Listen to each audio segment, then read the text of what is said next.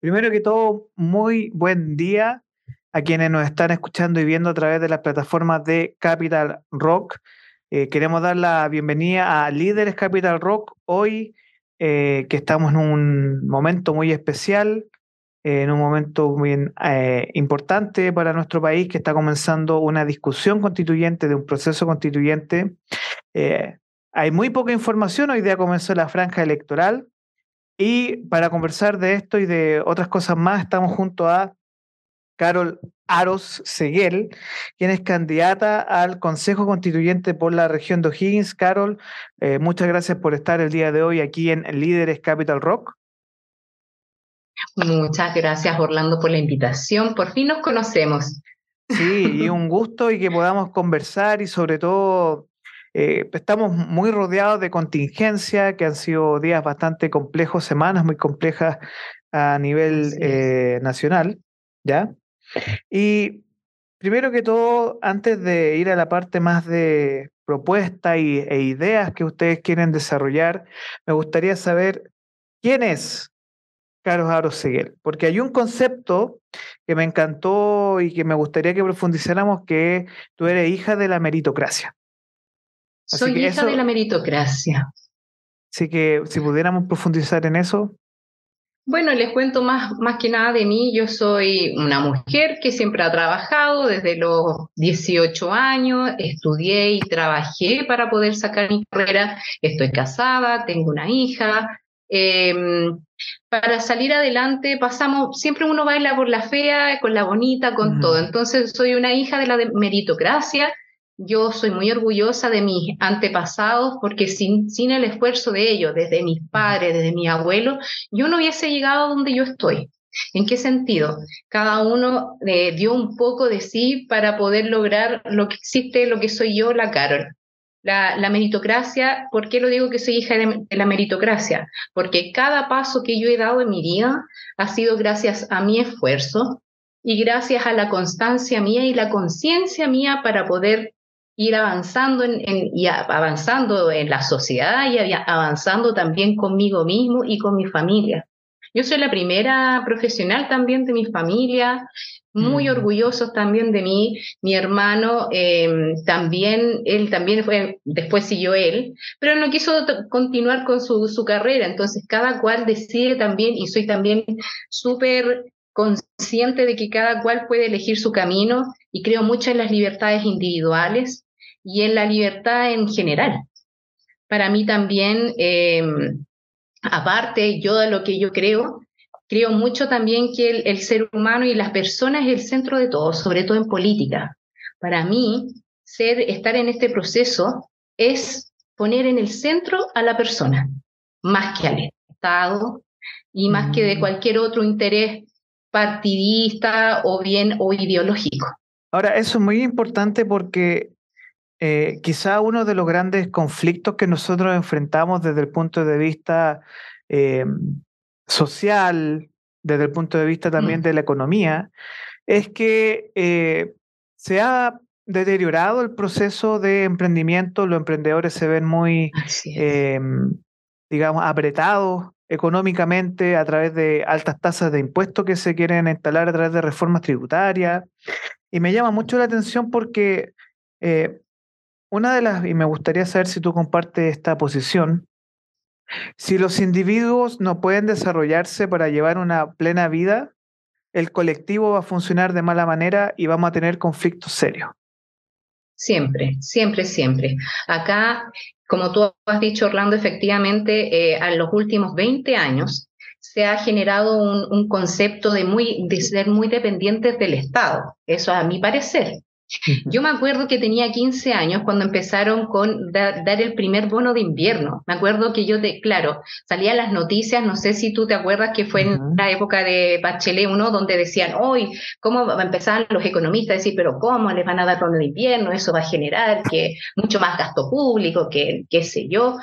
Y y claro, ese fue el primer paso donde Chile también eh, empezó a, ser también un poco también dependiente del Estado. Yo encuentro que para mí buenas políticas públicas a veces no van en relación a darte bonos corto, de una, una sensación cortoplacista. Para mí las buenas políticas públicas son a más a largo plazo y es en darle la libertad y más espacios al individuo a desarrollarse la sociedad. Pero ¿cómo yo lo hago? Para mí, lo más importante, por ejemplo, es tener la igualdad de oportunidades. ¿Y cómo lo logro? Es a través de la educación. Ahora, la educación, bien. Ahora, tú como en tu profesión de ingeniería en finanzas, yo me imagino que todo lo que tiene que ver con lo que es contabilidad o el famoso, hay un concepto que a mí me encanta, que es el accountability. Que eh, nosotros como chilenos no tenemos este accountability de decir, y recién hace muy poco se empezó a hacer, eh, en qué se gastan nuestros impuestos.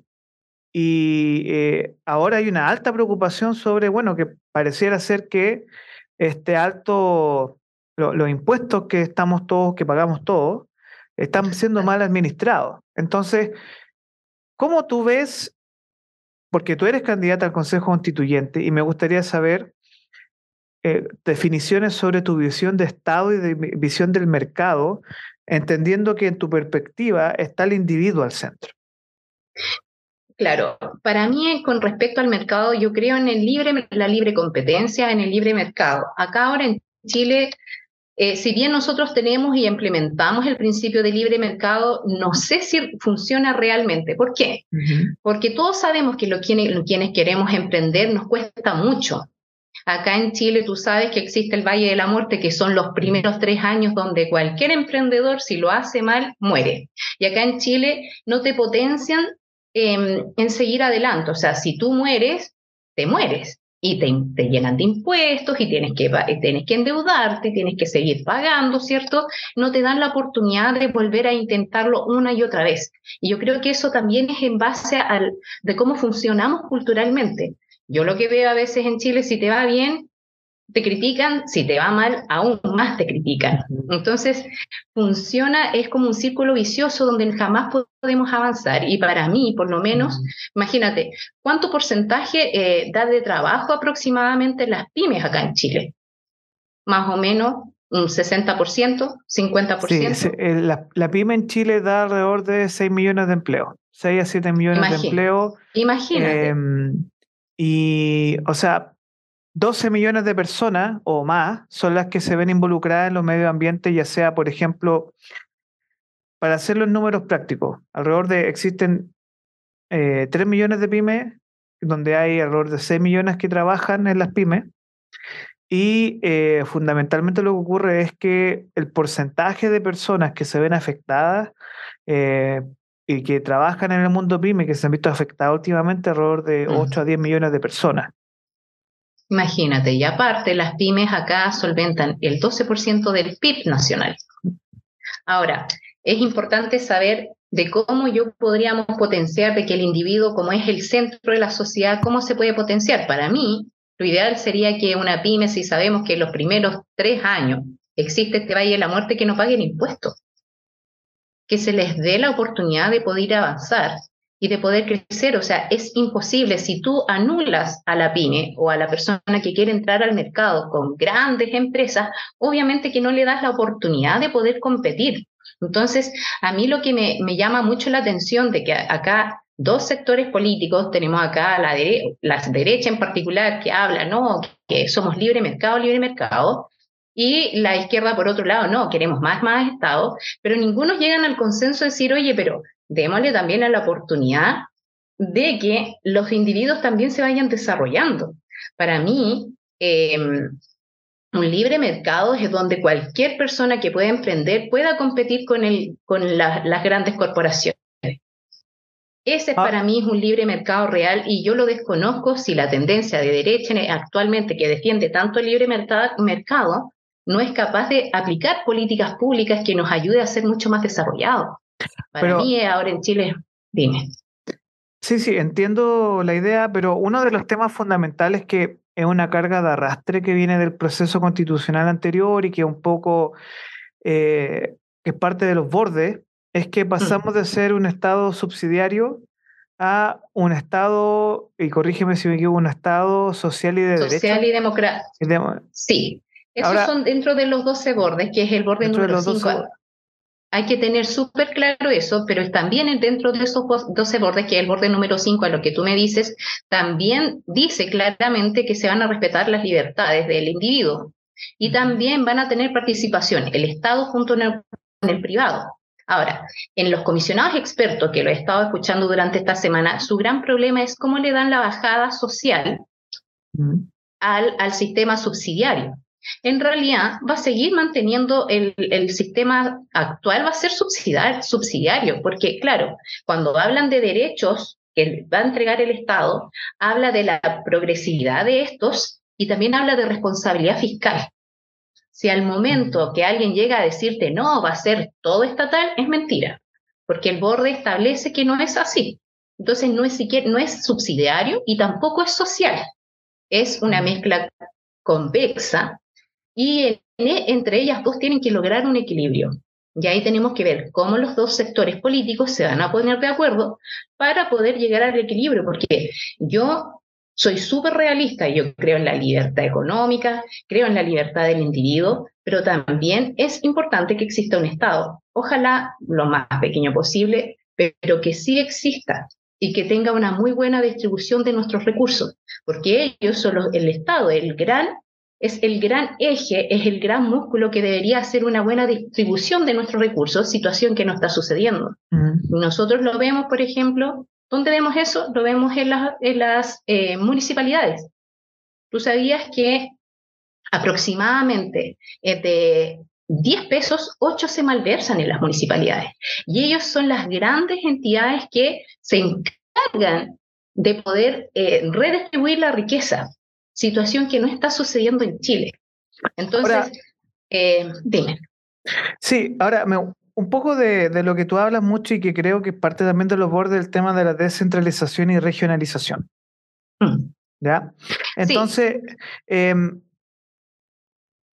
¿tú estarías de acuerdo, y esto es parte de los desafíos que, quizás se van a plantear, en, eh, hay una lógica que está surgiendo en la conversación sobre construir macrozonas. Ya, por ejemplo, macrozona norte, macrozona sur, macrozona centro, macrozona austral. ¿ya? Y de ahí empezar a construir un proceso de regionalización donde, por ejemplo, se está conversando que extender la zona metropolitana hacia O'Higgins y Valparaíso, ya que pueda incluir estas dos zonas, estos dos ejes, para, por ejemplo, eh, reestructurar el sistema de transporte, reestructurar el sistema de vivienda. Me gustaría saber desde el Partido de la Gente y desde ustedes, mm. eh, o desde ti como candidata, eh, ¿cómo ves tú este proceso de nueva regionalización y cuáles serían las bases para un nuevo modelo? Por ejemplo, hacia lo que es una justicia tributaria. Sí, ahora hay que ver que nosotros, los comisionados expertos, se basan en base a los 12 bordes constitucionales que quedaron reflejados en el artículo 154. Y desde ahí también existe el, Comité Técnico de Admisibilidad que van a corregir esto, estos dos y los van a proteger a como dé lugar estos 12 bordes. ¿Qué dice el borde número 2? Chile es un Estado unitario y descentralizado. Y cuando hablamos de que el Estado va a ser unitario, no habla de la descentralización eh, económica. La concentración va a seguir siendo del gobierno central y por eso hay que tener ojo, porque cómo se va a hacer la distribución de la riqueza, se va a seguir manteniendo el monopolio en un solo sector y luego se va a hacer la distribución en las regiones. Ahora, para mí, tener una descentralización, ojalá lo más sana posible, para mí es sacando la figura del delegado presidencial, por ejemplo. Los delegados presidenciales son personas, son políticos marcados a dedos que tienen mucho más injerencia política y también económica en las regiones, más, inclusive más que los gobernadores regionales, que ellos son elegidos democráticamente. Entonces, para mí, esa situación me gustaría que la sacara, eliminamos un político y que la, la, mm, la parte de, de, descentralización o sea, funcionaría también política. Fortalecer el gobierno regional. Exacto.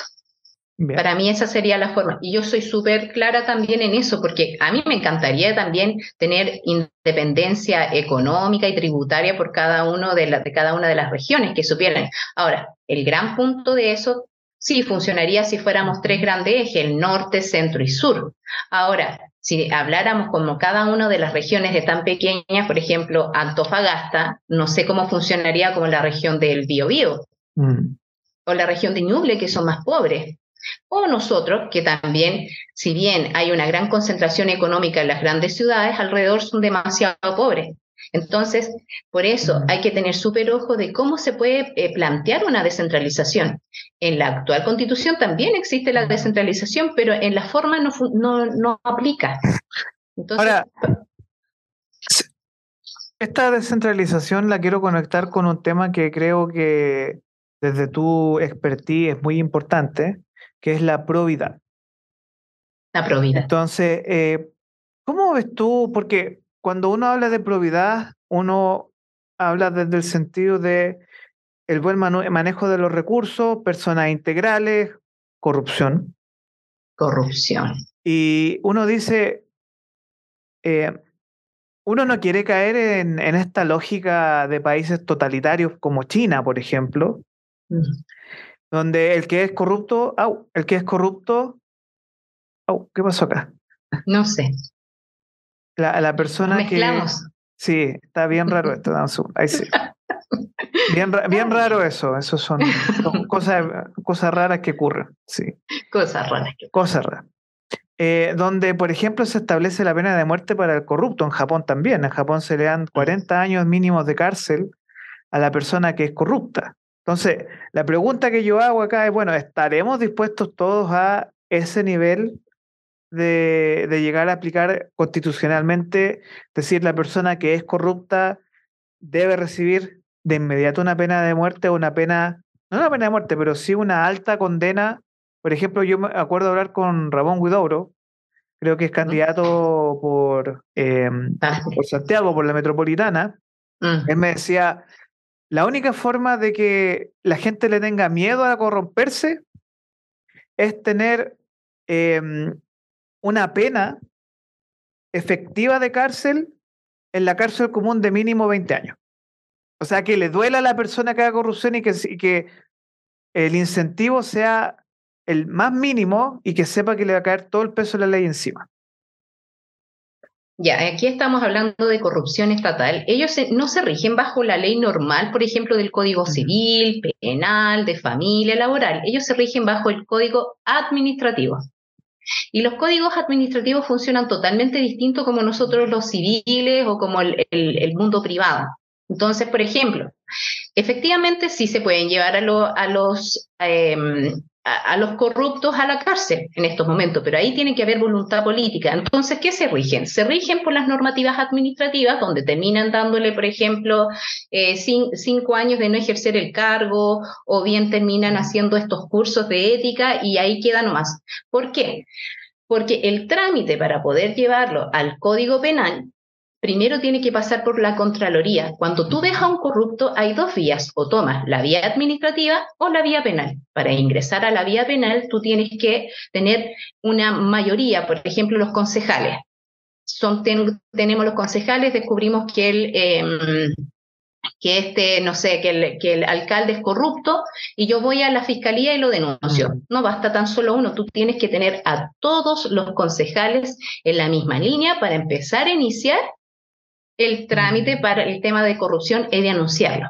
O sea, es el problema, por ejemplo, de la comuna de Vitacura. Exacto. Y ahí el tema de la malversación es súper complejo porque cuando hacen estas em, tipos de ONG, ¿cierto? Ahí armaditas, la Contraloría por ley, bajo el Código Administrativo o bajo la ley administrativa, no tienen injerencia para revisar porque eso funciona no bajo una ley administrativa, sino eh, privada. Entonces ellos no tienen injerencia de ver de qué recursos se malversan ahí. Y por eso estas fundaciones son tan complejas para poder ir regulando dentro de la, de la misma administración pública. Para mí, para poder abolir, o sea, para estar encima de, de, la, de la corrupción y la probidad, hay dos opciones. Para mí una es de que los controles municipales, que ellos son los encargados de ver de cómo se distribuye eh, nuestros recursos en una municipalidad, no sean dependientes del alcalde de turno, del político de turno. Ellos que tienen que estar eh, bajo el alero de la Contraloría General de la República. ¿Por qué? Y yo te lo digo de forma personal. A mí me han, contado que han llegado controles, por ejemplo, están con los controles de, las municipalidades que son amedrentados por el político que entra. Una persona normal que te anda encerrando en una oficina pequeñita, no te entrega la información, ¿tú qué haces como un, ser humano común y corriente? Si no quieres perder el trabajo, ¿qué haces? Haces la vista gorda.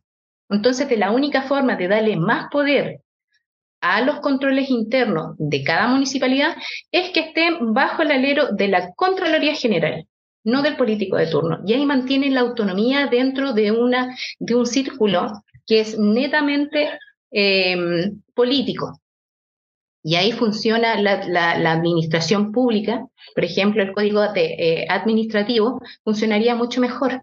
Y la otra opción, que a mí también me gustaría que existiera en este texto constitucional, esa era una, de que lo, eh, la primera. Y la segunda, me gustaría que existieran tribunales administrativos. ¿Qué, persona mejor sabe entregar una pena que un eh, experto administrativo?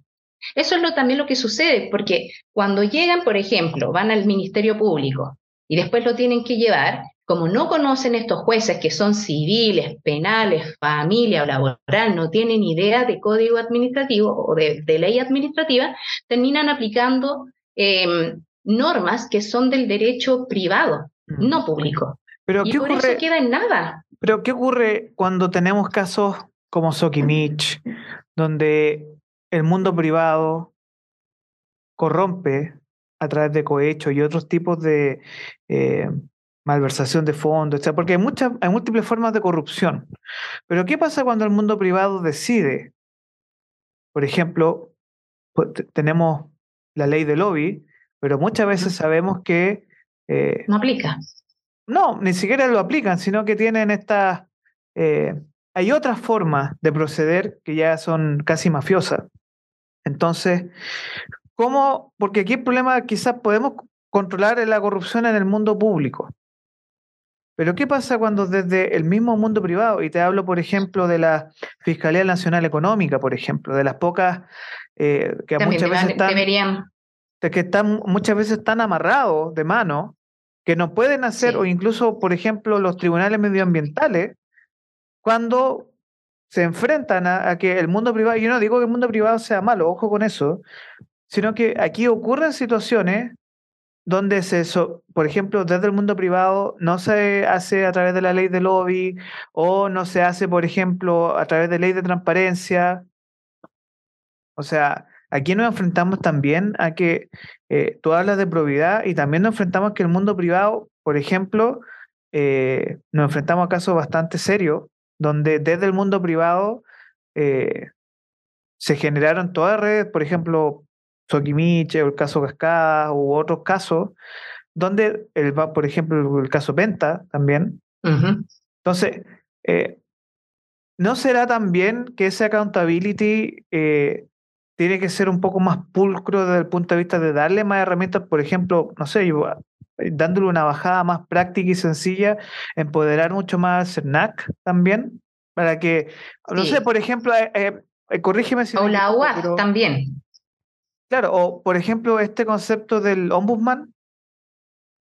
Sí, ombudsman como el, defensor del pueblo. Defensor A mí del pueblo. está Sí, a mí me encanta eso, existe en Estados Unidos, es súper buen, em, eh, es, una, es una figura muy potente que protege a los civiles del poder político.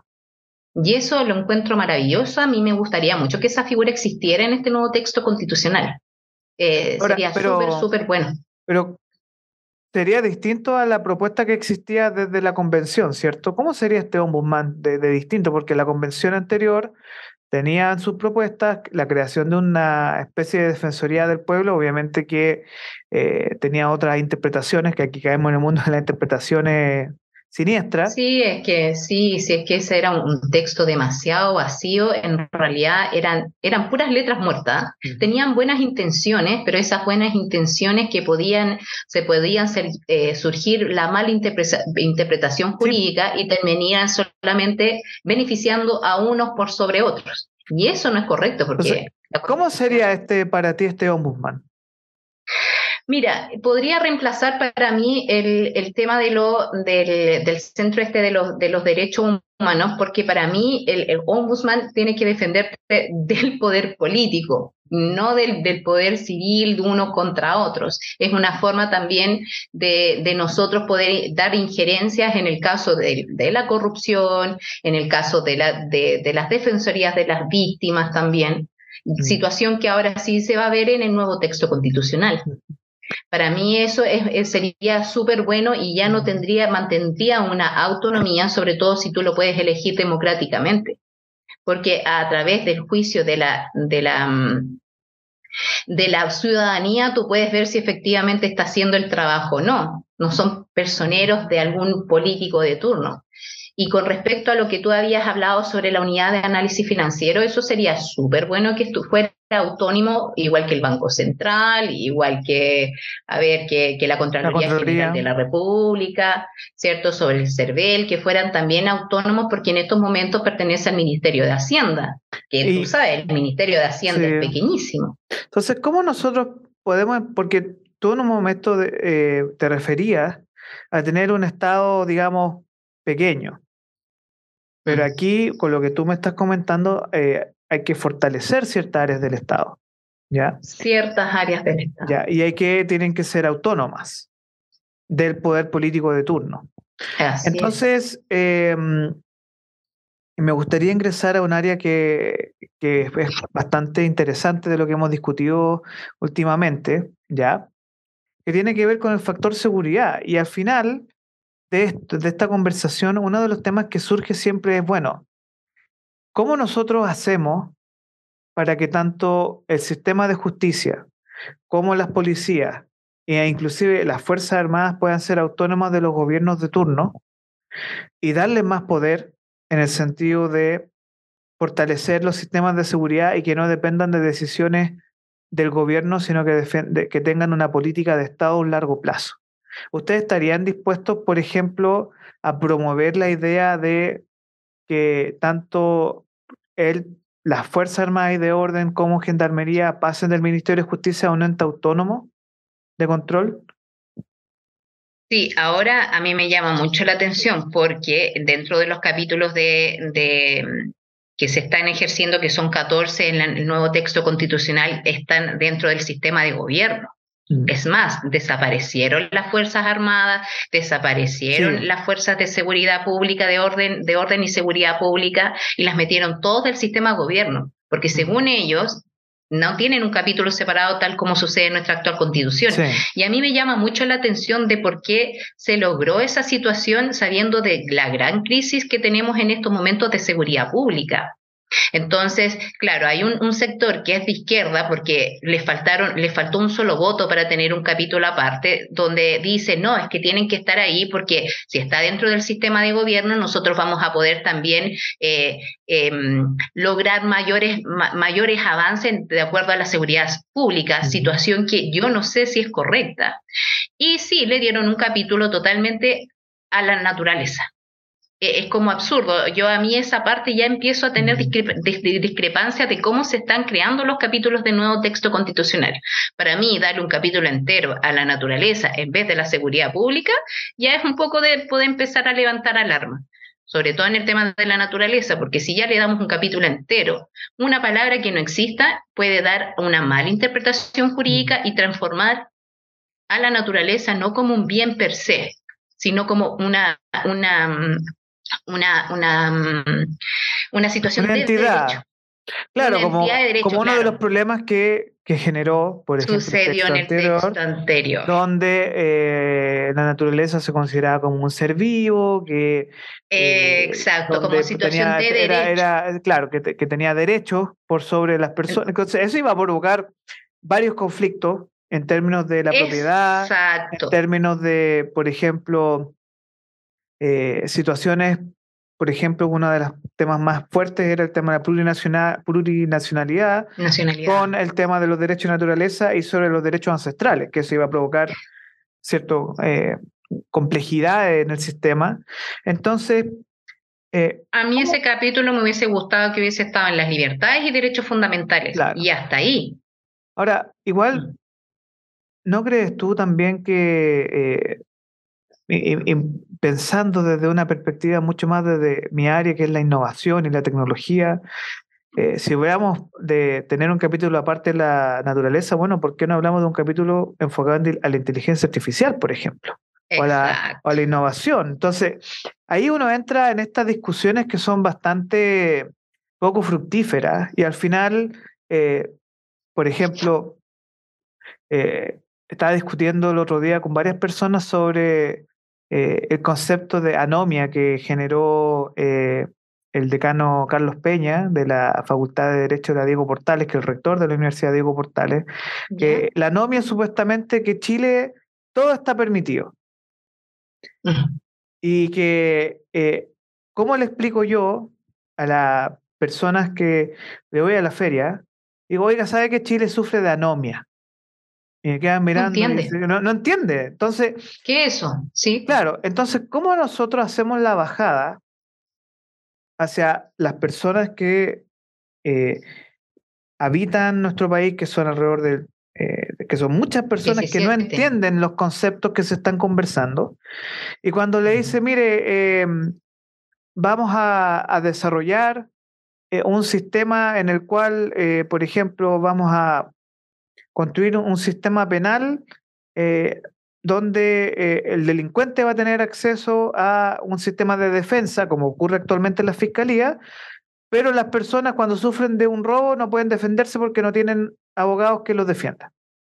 Y ahora va a existir eso, ya está. Ya está. en un avance y sí, ya se puso en el nuevo texto constitucional donde va a haber una protección hacia las víctimas también, va a tener aparte apoyo eh, social, de, con el tema social, ¿cierto? Y también apoyo psicológico. A las víctimas se van a empezar a proteger y se van a dar un respaldo también social al respecto. Y eso ya quedó establecido en el nuevo texto constitucional. Eso a mí me gustó. Es súper bueno y es una innovación que no está en, este nuevo en nuestra actual constitución, porque ahí te garantiza el derecho también de tú ser protegido por parte del Estado. Ahora, ¿cuáles son sus propuestas, no tan solo desde tú como candidata, pero sí desde el Partido de la Gente sobre el tema de seguridad que debe quedar establecido constitucionalmente? Mira, a mí me gustaría que existiera una nueva fuerza de orden, de, eh, de orden y seguridad pública, pero que esté dedicada solamente para el control de nuestra frontera.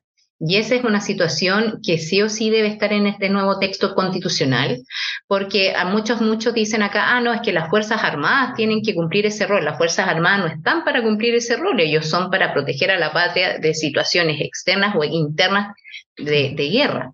Entonces, este nuevo, este nuevo órgano o en esta nueva fuerza de orden de seguridad pública nos ayudaría también de que estén preparadas para poder resguardar la frontera, ya sea en el norte, en el sur, alrededor, ¿cierto? Donde tengamos mayor injerencia y también eh, estar preparados ante cualquier calamidad al respecto. A mí eso me gustaría que estuviese mm. dentro del nuevo texto. Como un cuerpo de, disculpa, un cuerpo como de defensa civil. No, no, no, no, no, no.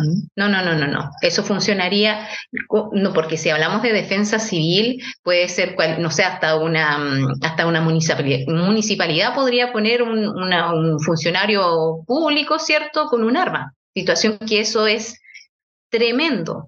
¿Por qué es tremendo? Porque eso se presta para corrupción.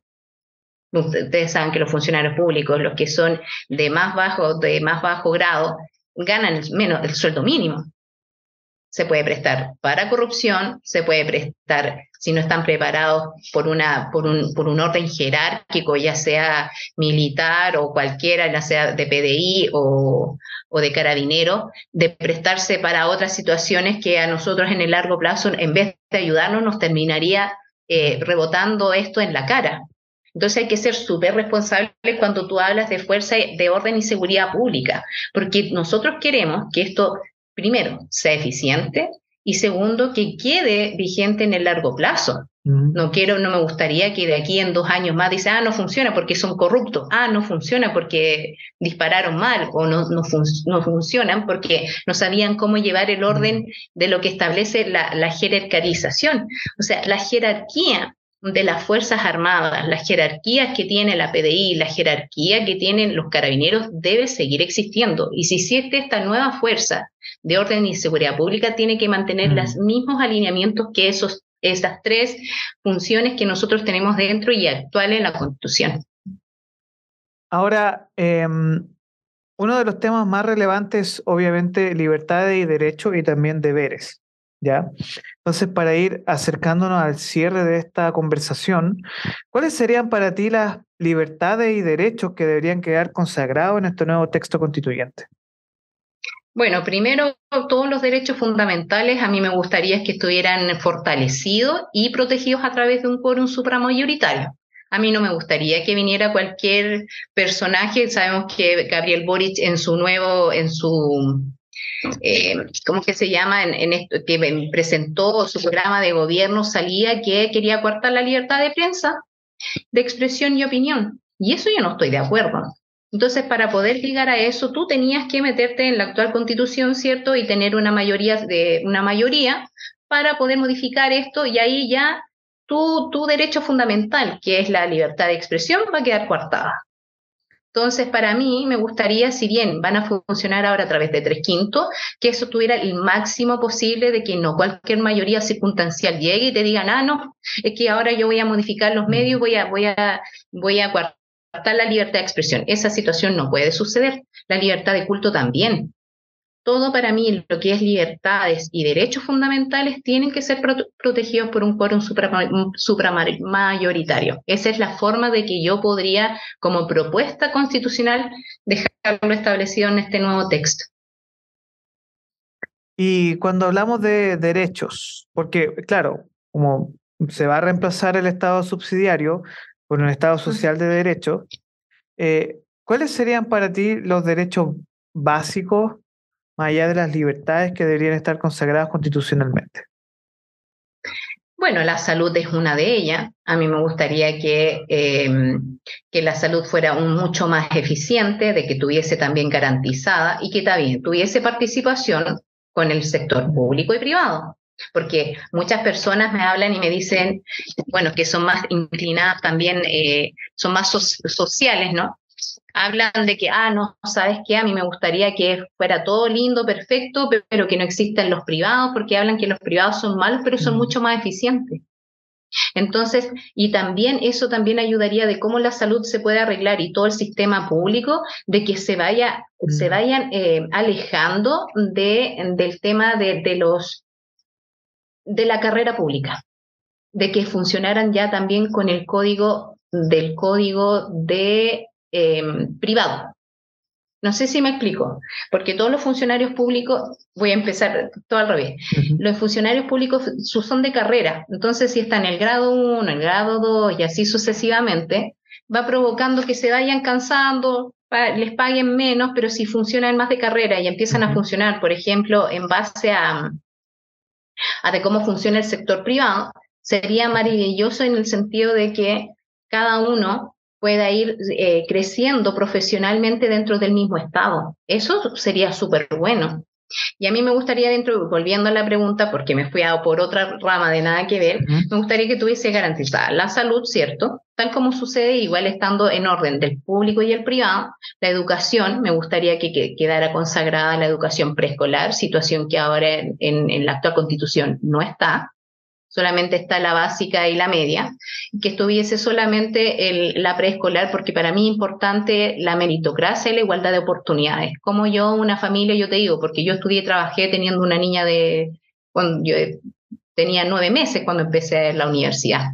Entonces, a mí me ayudó siempre mi mamá y tuve la gran suerte que tuvimos que un familiar cercano me ayudó en cuidar y yo poder ejercer mi libertad de poder desarrollarme profesionalmente y mi marido también. Y el Estado debería garantizar eso, que los cuidados, que si tú ya quieres emprender una familia, el Estado te garantice de que tu hijo va a estar resguardado para poder seguir tu proyecto de vida, como estudiar y trabajar, y de esa forma tú puedes también ser menos dependiente del Estado. Bien. Ahora, un par de preguntitas finales. Y, eh, ¿Cómo financiamos los derechos? ¿Cómo financiamos los derechos? Eso es una muy buena pregunta. La financiación de los, derechos siempre va a ser todo en, en, en base a la, mm, de en base de cómo vaya funcionando económicamente el país o el desarrollo económico. Sin desarrollo económico, aunque le pongas millones de impuestos, tú no vas a recaudar más. Y la única forma de tú poder ser mucho más eficiente es teniendo dinamismo en la economía. Y los derechos, la consagración de derechos está bien como está funcionando ahora. Ahora, de que tiene que ser más eficiente, lo tiene que ser. Ahora, una pregunta final antes de ya terminar y avanzar a tu minuto de confianza es que em, ¿tú consideras importante em, el factor familia en el país? de que eh, nos enfrentamos a, varios procesos en los cuales tenemos una baja tasa de natalidad, tenemos problemas de envejecimiento de la población. Em, ¿Cómo nosotros en la constitución podemos ver hacia un poco, porque se supone que esta constitución no es para dos años más, es para 50, 100. 50. ¿Ya? Entonces, ¿cómo esas urgencias, esos dolores que del Chile real, envejecimiento poblacional, baja tasa de natalidad, fuga de intelectuales, problemas económicos serios, eh, la juventud no se proyecta en Chile. ¿Cómo enfrentamos esas esa complejidades para un, texto constituyente que sea de unidad nacional? Mira, primero hay, que dejar bien las reglas del, juego bien claras. Ese es punto número uno. Eh, lo otro, para mí lo importante es el, desarrollo económico. Tiene que ir de la mano también con una buena natalidad, pero tú no puedes obligar a las personas a tener hijos o no. O sea, eso ya créeme que ya sería dictadura completa. Yo creo mucho, mucho también en la libertad individual, en lo que tú puedas hacer o no. Y esta situación de lo que tú me dices, oye, ¿sabes qué? ¿Cómo eh, eh, no es un problema ya de Occidente? ¿Y cómo nosotros podemos ir arreglando esto? Es incorporando tecnología. La tecnología es el punto primordial en una sociedad para que nos podamos ir desligando de ciertas situaciones. Por ejemplo, una gran empresa o una microempresa que empiece a utilizar inteligencia artificial y pueda optimizar sus recursos y te entregue también, el país te entregue seguridad y seguridad también. Si la seguridad no está garantizada, créeme que aunque mm. sea, eh, tenga los genios más deslumbrantes de acá en Chile, no van a venir a invertir. Si para ser atractivo como, como un país en el desarrollo, eh, eh, ya sea tecnológico y económico, primero tú tienes que resguardar la seguridad. Eso es lo primordial. Y luego de eso van siguientes los, los, siguientes pasos. Con respecto a, volviendo también de nuevo con el tema de la natalidad, yo creo en cada uno en la libertad individual, o sea, yo no puedo tener injerencia, oye, ¿sabes que tienes que tener hijos? No, para nada. A, lo que me Robin, yo me refería es que tenemos, por cierto, una crisis en esa línea, en el sentido de, mm. por ejemplo, sistemas de pensiones, sistemas de pensiones, dónde ponemos eh, las inversiones en educación, en salud. Em, mucha gente habla de que Chile puede transformarse en un país de emprendedores, pero somos número 78 en innovación a nivel regional. Entonces, como pregunta mm. final es, si tú tuvieras que elegir un tema que tú dices, este es mi estandarte para el texto constituyente, ¿Cuál sería y por mm. qué? A mí me gusta mucho, me gustaría trabajar mucho en la probidad, ¿sabes? Eh, tengo muchas ideas respecto a la, a la probidad, sé cuáles serían los mejores mecanismos para poder seguir avanzando.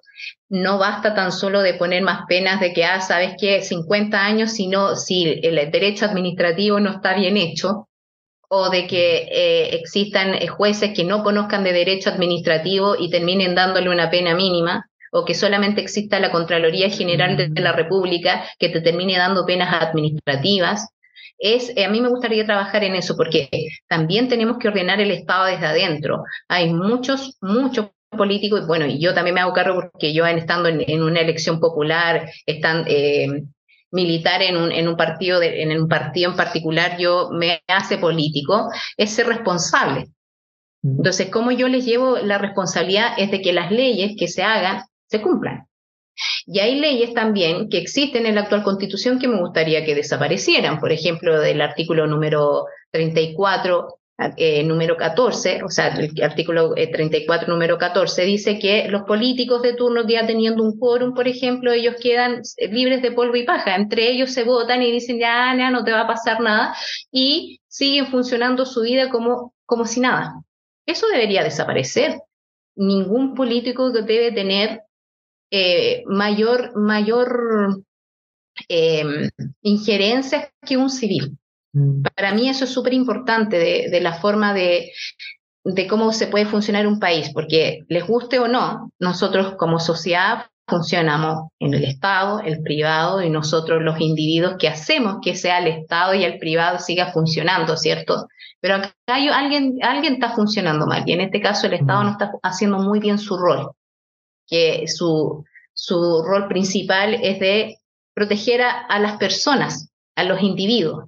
¿Cierto? El Estado tiene que estar al servicio de las personas y no al revés. Y ese principio, el número uno de, que es de esta actual constitución y que se debe prevalecer en el nuevo texto, no se está cumpliendo. Mm. Me gusta esta frase que tú dijiste, debemos ordenar el Estado desde adentro porque su rol es proteger a las personas. Sí, las tiene que proteger las tiene que proteger y no lo está haciendo. Entonces, también a todos los políticos, y me incluyo, no voy a hacer, ah, los políticos son malos porque yo soy político, ya me hago, estoy, me, hago cargo, eh, es tener al centro primero a las personas y hacerse cargo de ir más allá en lo que es tu beneficio personal, un beneficio partidista, sino un beneficio para todos.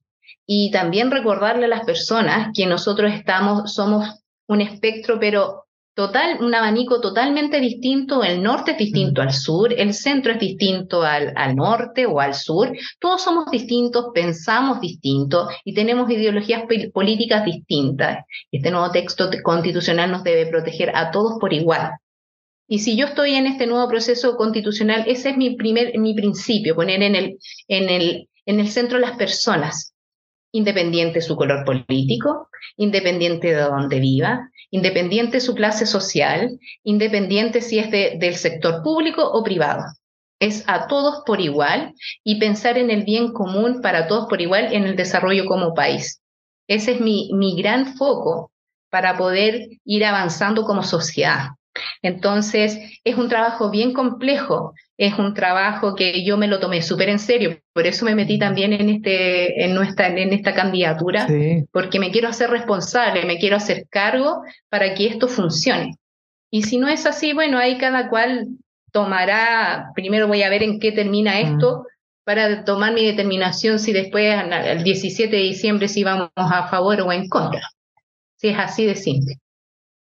Carol, mira, yo quiero agradecer el tiempo que has tenido para esta entrevista y vamos a hacer con una parte un poco más relajada, un poco más tranquila, porque ha sido bien intensa esta conversación. Así que yo creo que. No, no, no, sí. vamos a hacer un pequeño juego y después te voy a dar un minuto de confianza. Bien. Este es un juego que viene del método norteamericano, son 10 preguntas. Así que te voy a pillar. las cajas que dicen? Mm, no, no, no, no, no, ni como las puertas, ni como las cajas. No, Vamos a hacer algo más relajado ahora. para, me gusta, porque, hemos, porque hemos, hemos pasado desde muy, muy, mucha la altura y muy denso, y yo creo que igual está bien, eso me gusta. Está bueno, está bueno, sí, me encanta. Está bueno, sí, sí. Y nos tienen que conocer y también la cultura y tampoco hay que ser tan blandengues, ¿no? Uno tiene que decir las cosas como son y las personas que confían en ti o crean en ti, en, lo, en tu proyecto también, a lo que quieres llevar al texto constitucional, bienvenida y el que no, igual las voy a representar, así que no se preocupen, igual voy a estar ahí. Bueno, vamos a comenzar con esta serie de preguntas, así que eh, no, no requiere tanta preparación, así que vamos con la pregunta número uno. A ver, ¿Cuál, ¿cuál es tu palabra favorita? Ay, iba a decir, no. me gusta, me gusta la torta. Torta. Mira, nadie. Torta, sí. ¿Qué palabra odia escuchar? wow, qué palabra odio escuchar. Es que he escuchado tantas cosas.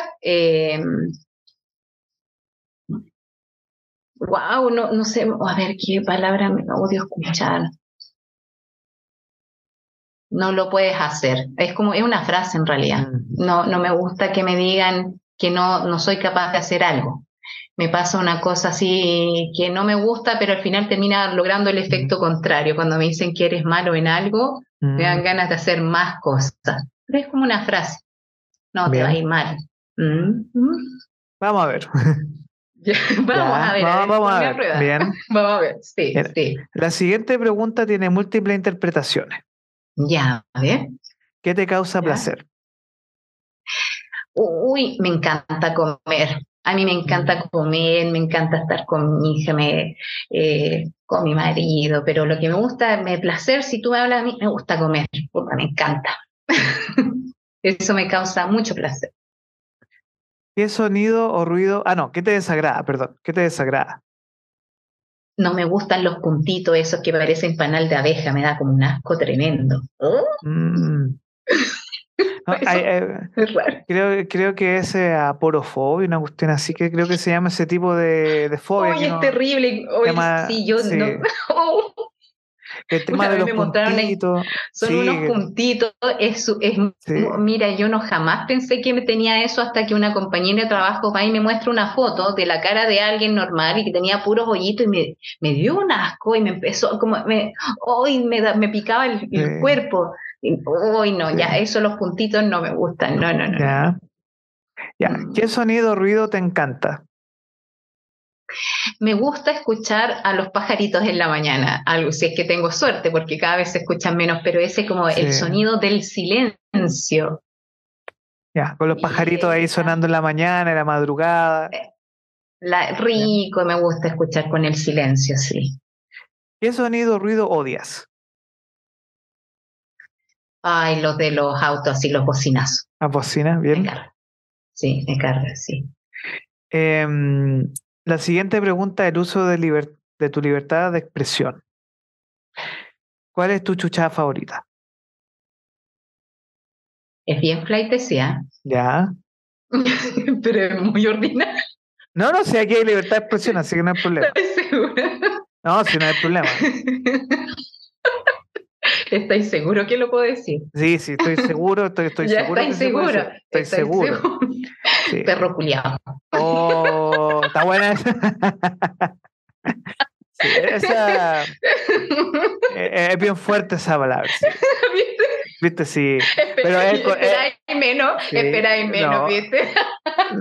Sí, pero, pero me gusta la honestidad, eso es bueno. Eso es bueno.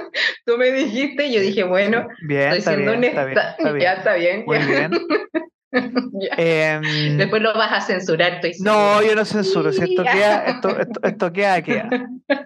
Em, si tuvieras que elegir otra profesión o oficio, ¿cuál sería? Hoy la danza siempre me encantó.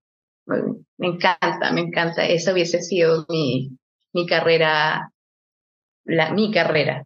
Pero soy mala bailando, ese es el problema. Bueno, si tú eres de, Rancagua y te, ustedes tienen toda una tradición con un baile en particular, una canción, pues así que eso es como bien representativo de ustedes. pues. No, pero es que me gusta, no, pero me gusta esa cosa de la estética, de las bailarinas, y yo no, pues mira, Mm. imagínate, me gusta comer, tengo mis rollitos, ¿cierto? Todas esas cosas, así que, pero me gusta de si me reflejo en ella, ya me veo ahí flotando, pero, pero no. Bien. ¿Qué profesión jamás harías? Wow. Y, y no lo digo porque lo, em, no me gusta la, la profesión porque lo pensé, pero vi los pros y los contras. Encuentro que las personas que estudian gastronomía, yo me saco el sombrero por ellas. Muchos vienen con la ilusión de poder creer, de crecer, de tener tu emprendimiento, porque yo lo pensé también. Y, de, es más, trabajé relacionado a lo mismo y es una carrera muy sacrificada, estas 12 horas dándole, dándole, dándole, y uno viene cuando es más joven, viene con la expectativa que, no sé, vas a ser un gran chef, vas a tener cinco, cinco estrellas michelines, y no, tú empiezas de abajo, pelando papas y todo eso, y yo admiro a las personas que tienen esa pasión también de estudiar gastronomía y, y siguen y siguen y siguen, yo eso de ellos también me saco el sombrero, pero no estudiaría eso. Y técnico jurídico, porque es una carrera acá en Chile que la siguen metiendo y no tiene mercado laboral. Mm, interesante. Sí, es terrible porque es una carrera muy barata y los institutos profesionales la siguen metiendo, la siguen metiendo y ilusionan a los chicos que prácticamente van a ser abogados y nadie contrata técnicos jurídicos. Es una carrera que es tremendamente desilusionante para los chicos que entran con la ilusión también de ser profesionales. Y una pregunta final antes de nuestro minuto de confianza. Si Dios y el cielo existen, ¿Ya? ¿qué le dirías a Dios cuando llegue a las puertas del cielo? ¿Por qué nos creó? Eso le preguntaría. Wow. Si está mal, sí. Quiero saber que por qué, que me exija una explicación. ¿Por qué nos creaste? Así que dime tú, si eres, si eres tan genial y creaste todo esto, ¿por qué nos creaste a nosotros? Dime tú. Wow. Sí. Eh, Carol Aro Seguel. Que la primera del voto. La primera, eso es. Ya se, puede, ya, se puede hacer como llamado a votar, ¿cierto? Vote por mí. Sí, sí. Sí, yo soy la primera del voto de la región de O'Higgins, la A1. O sea, ustedes abren el voto y me van a ver a mí. Ni siquiera me vean lo abren y dicen, uy, tantos, 20 personas. No, yo no, la primera. Ni siquiera se acuerdan de mi nombre. A1, A1. A1, bien. Voy a dar este minuto de confianza eh, para que puedas expresar tus ideas y en este minuto eh, de tu libre forma de expresarte, eh, lo que tú quieras, en este minuto empezando desde ahora ya. Bueno, a todas las personas de la región de Ojín, eh, les quiero decir que yo estoy comprometida con ellas, a cada una de ellas, desde las ciudades hasta lo más mínimo de, las zonas rurales y también de Chile. Y yo, para mí, un, un texto constitucional sano es que el que nos representa a todos, un texto constitucional que no tenga ideologías políticas, un texto constitucional que nos ayude a ser mucho mejor en un futuro.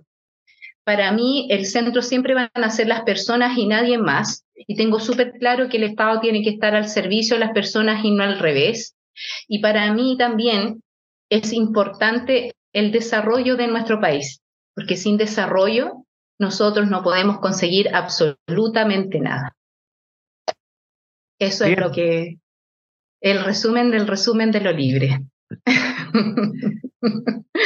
Carol Aros, candidata al Consejo Constituyente por la región de O'Higgins. Muchas gracias por O'Higgins. La famosa sexta región, eh, eso es muchas comunas, Rengo, Rancagua, Machalí, San Fernando. Manchihue, Las Cabras, San Fernando, Santa Cruz, Rengo, eh, chimbarongo, mostazal, granero, wow, son hartas, hartas. Muchas comunas. Bueno, eh, Olivar. Bueno, te deseo lo mejor en este proceso. Esperamos estar en contacto para una, en una nueva oportunidad que podamos conversar. Esto fue Líderes Capital Rock. Muchas gracias por tu tiempo y te deseo una feliz semana. Gracias. Muchas, muchas gracias.